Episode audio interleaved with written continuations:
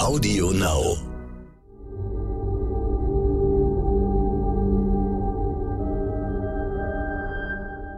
Es ist Donnerstag, der 1. September. Hallo und herzlich willkommen zum Stern-Podcast Ukraine die Lage mit Carlo Masala, dem Politikwissenschaftler und Militärexperten von der Bundeswehr-Universität München und mit mir, Stefan Schmitz vom Stern, frisch zurück aus dem Urlaub. Reden wollen wir über die Ukraine. Da sind Experten der Internationalen Atomenergieagentur gerade auf dem Weg zum riesigen Kernkraftwerk Saporischia, das mitten im Kriegsgebiet liegt und immer wieder beschossen wird. Was erwarten Sie von dieser Inspektion, Herr Masala? Ich erwarte zumindest eine Aufklärung darüber, wie ernst der Zustand äh, des Reaktors ist und ob dort wirklich jetzt unmittelbar bei weiterem Beschuss die Gefahr besteht, dass äh, radioaktives Material da austreten könnte. Ich glaube, da, also ich meine, das sind Techniker in dem Sinne, die da hinfahren. Und die untersuchen dieses Kernkraftwerk technisch. Und ich glaube, das, was man erwarten kann, ist halt ein Zustandsbericht, wenn sie alles sehen dürfen. Das hängt natürlich davon ab, inwieweit der Zugang beschränkt ist und so weiter und so fort. Also alle kleine, nicklige, aber wichtige Details. Aber letzten Endes eine Einschätzung über den Zustand dieses Atomkraftwerkes. Von diesen technischen Fragen abgesehen ist es ja auch ein politischer Vorgang, dass beide Konfliktparteien sich darauf verständigen, diese Inspektion zuzulassen. Ist es nicht ein Zeichen der Hoffnung, dass sie erkannt haben, da müssen wir aufpassen, dieses Ding darf nicht hochgehen? Ja, es ist zumindestens äh, so, dass man sich ja gegenseitig beschuldigt, äh, wer den Reaktor beschießt. Ob das jetzt sozusagen die Russen den selber beschießen, um die Ukrainer zu beschuldigen, oder die Ukrainer den beschießen, weil sozusagen aus dem Reaktor Beschuss kommt oder weil sie den Reaktor erobern wollen. Wie dem auch sei, beiden Seiten ist bewusst, glaube ich, dass ein Austreten von radioaktivem Material aus diesem Kernkraftwerk infolge der Kriegshandlungen ein Tabubruch wäre, sondergleichen. Und ähm, ein Tabubruch, ein, der so groß ist, dass zum Beispiel die Chinesen auf der äh, Überprüfungskonferenz zum Nichtverbreitungsvertrag ja ihre große Sorge über den Zustand dieses AKWs geäußert haben. Also selbst bei zum Beispiel Unterstützern der Russischen Föderation ist hier eine Situation vorhanden, von der sie nicht wollen, dass sie eskaliert. Jetzt hat ja die EAA gesagt, dass die russische Seite sogar zugestimmt habe, dass es dort eine permanente Überprüfung gibt, dass also äh, Beobachter permanent dort stationiert werden, um darauf zu achten, dass da nichts schief geht. Ist das auch nach dem, was Sie gerade gesagt haben, äh, ein klares Zeichen dafür, dass niemand einen Vorteil hätte, wenn dieses AKW hochgeht und es ein zweites Tschernobyl gibt? Weil das sah ja zeitweise so aus, als ob gerade mit dieser Gefahr gespielt würde. Sagen wir mal so, ich meine, meine Einschätzung ist da zwiespältig, weil natürlich eine permanente Präsenz von äh, Beobachtern vor Ort der äh, Internationalen Atomenergiebehörde würde natürlich auch bedeuten, dass äh, die russische Föderation ihre Militärgeräte, das sie dort drin stationiert hat, weiter dort lassen kann. Und ihre Flugabwehrbatterien, die sie um das Kernkraftwerk stationiert hat, dort weiter lassen kann. Und die Frage ist, inwieweit eine permanente Präsenz Russland daran hindern würde, sein Ziel das es ja mit der Besetzung dieses AKW wohl verfolgt, nämlich das äh, für die Stromversorgung an die Krim zu nutzen, weiter verfolgen kann. Also es ist ein zweischneidiges Schwert. Eine permanente Präsenz würde sicherlich die Kampfhandlungen dort erheblich runterfahren, aber es würde die russische Besetzung dieses AKWs letzten Endes stabilisieren. Nun liegt ja das Atomkraftwerk gerade auf der Ostseite des Dnieper, dieses gigantischen Flusses, der dort fließt. Und äh, die russische äh, Invasionstruppen sind ja auch über den Fluss rübergegangen und äh, zum Teil auf dem, im Westen des Flusses aktiv. Und genau das ist ja das Gebiet, wo die Ukraine versucht, sie zurückzudrängen. Da gibt es sehr unterschiedliche Meldungen darüber, wie erfolgreich das äh, funktioniert. Wie ist Ihre Einschätzung? Also die Situation ist ähm, ich sage mal nicht verworren, aber wir kriegen viel zu wenig belastbare, neutrale Informationen. Das, was man, glaube ich, sagen kann, ist, äh, es ist nicht diese Großoffensive, äh, wie jetzt alle glauben. Dazu fehlt den Ukrainern auch das Personal. Es sind da drei mechanisierte Brigaden, glaube ich, gerade unterwegs, die durchaus einige Erfolge haben. Ich glaube, die Ukrainer haben eine Schwachstelle in der russischen Verteidigung entdeckt und die sie jetzt gnadenlos ausnutzen. Und es gibt natürlich so ein paar Sachen, die werden sich in den nächsten Tagen zeigen. Davon wird abhängen, wie es dort weitergeht. Also werden die Russen in der Lage sein, Munitionsnachschub in äh, genügend großer Anzahl rechtzeitig zu ihren eigenen Truppen dorthin zu bringen. Momentan ist noch genügend Munition da für möglicherweise zwei Tage. Das sieht man normalerweise, sieht das äh, sozusagen die russische Taktik vor. Wir werden aber jetzt, keine Ahnung, morgen, übermorgen sehen, wie das Feuer der Russen weitergeht. Und das wäre ein Zeichen dafür, ob sie die logistischen Probleme, die Ukrainer haben sich ja in der letzten Zeit äh, unter anderem darauf konzentriert, russische Munitionsdepots zu zerstören, russische log logistische Punkte zu zerstören oder Punkte zu zerstören, die die Russen logistisch benutzen können. Die Frage, die wir jetzt sehen werden, ist, wie erfolgreich war das? Und zwar der Gestalt, kriegen die Russen schnell Munition an die Front oder brauchen sie länger?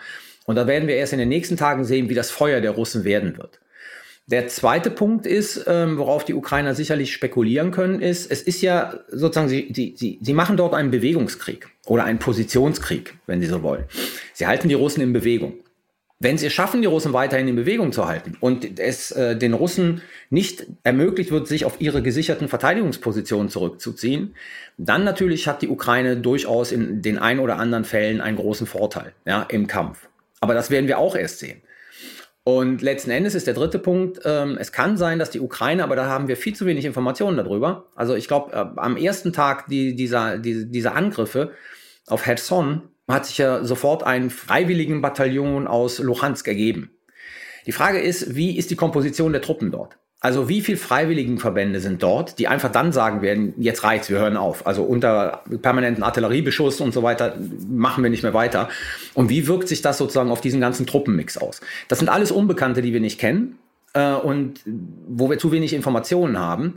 Und was wir erst in den nächsten Tagen sehen werden, wie sich dort sozusagen der Krieg weiterentwickeln wird. Jetzt mal ganz unabhängig von diesen militärischen Entwicklungen, wo ja im Grunde ein Konsens besteht, dass man keine Entscheidung innerhalb der nächsten Wochen sehen werde, hat Herr Zelensky jetzt äh, seine Landsleute im Osten und Süden des Landes aufgefordert, die Kampfgebiete zu verlassen. Offenbar fürchtet er eine riesige humanitäre Katastrophe im Winter in diesen Gebieten. Könnte es sein, dass da irgendwie eine neue Dimension des Krieges auf uns zukommt, die wir noch gar nicht richtig erfasst haben? Also ich glaube, das ist ja abzusehen, dass der Winter für die Ukrainer hart werden wird.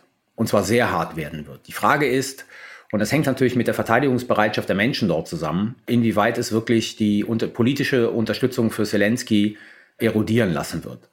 Ich bin da nicht skeptisch, aber es ist klar, dass äh, die Staaten, die die Ukraine unterstützen, und zwar nicht nur militärisch, einfach hier mit dafür helfen müssen, dass die ähm, schlimmsten Folgen eine solche Kältenwinters für die Ukrainer abgemildert werden. Sei es finanziell, sei es mit anderen Mitteln.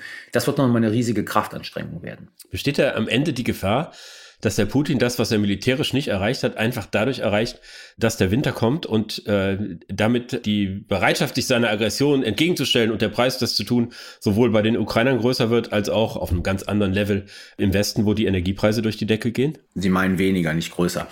Aber ja, das ist ja meine alte These. Das ist, glaube ich, ein Teil, worauf Putin spekuliert. Also wir sehen, sagen wir so, wir sehen im, im Donbass ja noch immer sehr schneckenartige militärische Fortschritte. Aber wie bei einer Schnecke, wenn man das sozusagen in die lange Reihe zieht, dann ist das doch schon ein großer Weg, der da zurückgelegt wird. Und ich glaube, das wird man versuchen weiter zu betreiben, äh, bis der Boden in der Ukraine sozusagen großflächige Kampfhandlungen nicht mehr zulassen wird gekoppelt dann mit dem Winter, und zwar sowohl in Europa als auch in der Ukraine, ist das, glaube ich, ähm, eine der Strategien von Putin, die uns zermürben sollen. Und deswegen schließe ich ja noch immer nicht aus, dass wir um den Oktober, November herum seitens der Russischen Föderation ein Waffenstillstandsangebot bekommen werden. Ich habe gerade im Urlaub das äh, neue Buch von Ian Kershaw gelesen, einem der bekanntesten britischen Historiker. Und da geht es natürlich auch um Winston Churchill und wie er die Briten dazu bewegt hat, äh, sich Hitler zu stellen und wie er, äh, wo, was sehr knapp war, verhindert hat, äh, dass sie bereit waren, ihm nachzugeben und irgendwie eine Verhandlungslösung anzustreben. Und da fragt man sich natürlich, haben wir im Moment die politische Führung, die imstande ist, diese Kraftanstrengung zu organisieren? Trauen Sie das Scholz, Habeck und Lindner zu? Ich traue das jedem im Prinzip zu, wenn er einen klaren Kompass für sich hat, wo er hin will mit diesem Krieg. Und da kommen wir halt auf eine, eine Diskussion zurück, die wir schon immer äh, gehabt haben im Zuge dieses Krieges, aber die jetzt so ein bisschen abgeebbt ist. Politiker müssen von mir aus auch in Abstimmung mit der Ukraine letzten Endes ihre Vision für den Endstate definieren. Und das erfolgt halt nicht. Also wir ja, ich würde es mal übertrieben sagen mit, mit Wolfgang Schäuble, das ist sehr zugespitzt, der in der Finanzkrise, glaube ich, gesagt hat, wir fahren auf Sicht. Also was wir jetzt machen, was teilweise ja auch richtig ist, wir passen uns den, den kurzfristigen Erfordernissen auf dem Schlachtfeld an. Was wir aber gleichzeitig tun müssen, ist daran arbeiten, wie sieht alles danach aus. Und damit meine ich nicht eine Geberkonferenz oder sowas, sondern da sind ja noch ganz, ganz viele Fragen damit äh, verbunden, je nachdem, wie dieser Krieg ausgeht. Und da muss man anfangen, ja, so blöd das Wort klingt, äh, sozusagen Vorstellungen, Visionen zu entwickeln und dafür zu werben und sozusagen die mit Nachdruck kommunizieren. Und das passiert nicht. Das passiert seitens äh, der politischen Eliten letzten Endes in allen NATO-Staaten nicht. Alle NATO-Staaten gucken auf die relativ kurzfristige Entwicklung des Krieges und schieben dann gegebenenfalls das nach, was die Ukraine jetzt benötigt. Das ist richtig, aber es gibt noch mehr und dieses noch mehr findet gerade nicht statt. Würde da auch dazugehören, dass die politische Führung klar kommuniziert, dass dieser Konflikt Wohlstand kosten wird und zwar jeden Einzelnen und spürbar, aber dass es nun mal keinen anderen Weg gibt? Ja, das ist eine der Messages. Mir fehlt momentan in der innenpolitischen Debatte in der Bundesrepublik Deutschland, jetzt schaue ich nicht so viel Fernsehen die letzten Tage, aber lese halt mehr. Aber wir reden natürlich viel über Gaspreise, Gasumlage etc. ppp. Aber was wir überhaupt nicht mehr machen, ist das zu verbinden mit der Frage, warum ist das so passiert? Warum ist das so gekommen? Das ist natürlich zum einen die deutsche Abhängigkeit vom russischen Gas und zum anderen, weil jemand da einen Angriffskrieg durchführt. Und sozusagen, da muss man sich einfach hinstellen und der Bevölkerung sagen, die Sicherheit Europas erfordert, dass wir jetzt temporär oder vielleicht wegen Unabhängigkeit vom Gas dauerfristig Wohlstandsverluste hinnehmen müssen. Dafür werden wir aber sicherer sein in der Zukunft.